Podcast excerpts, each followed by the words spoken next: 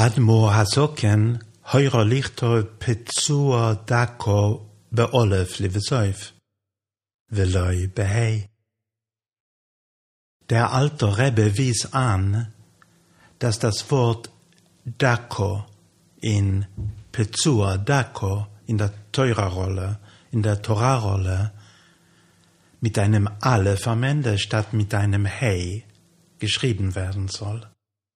In Prag, schreibt der Rebbe, befindet sich eine Torahrolle, die nach lokaler Tradition von Esro Hasäufer kontrolliert wurde. Sie wird nur an Simchas Teurer gelesen und wird immer beim Abschnitt des Schma zusammengerollt.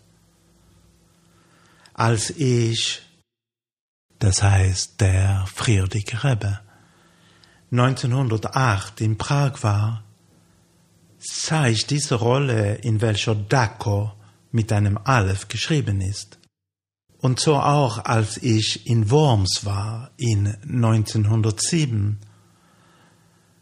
Dort sah ich eine Toralrolle, die gemäß ihrer Überlieferung von Rabbi Meir von Rottenburg geschrieben wurde. In ihr wird das Wort Dako auch mit einem Aleph geschrieben. Vegam boy kosuv dako boelef.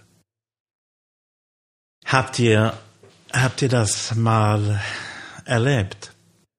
Während dem Vorlesen aus der Sefer Teuro, die Torahrolle in der Synagoge, rufen manchmal die Zuhörer aus, wenn ein Wort nicht korrekt gelesen wird.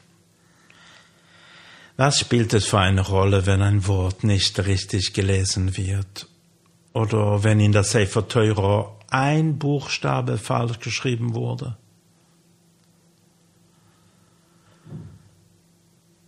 Wenn die Teuro, wenn die Torah nur ein Buch mit Informationen wäre, ja, dann würde es nicht so eine Rolle spielen, wenn ein Wort falsch gelesen wird oder wenn ein Buchstabe fehlt. Wir würden, glaube ich, in fast allen Fällen verstehen, was gemeint ist. Es ist klar, dass ähm, äh, das Verständnis, das wir aus dem Lernen der Teuro gewinnen, entscheidend ist. Aber die Teuro ist nicht nur ein Buch mit Informationen.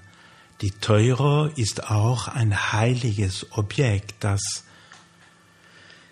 göttliche Energie in das erschaffene Universum herabzieht. Diese mystische Dimension wird von den präzis geschriebenen Buchstaben vermittelt.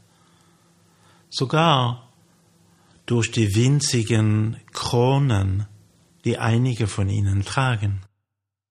Die korrekten Buchstaben und die Kronen bringen aus einer erhabenen Quelle Licht in unsere materielle Welt.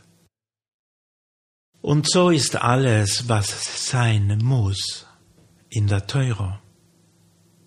Und die Teuro überlässt es uns, die Welt damit im Einklang zu erschaffen.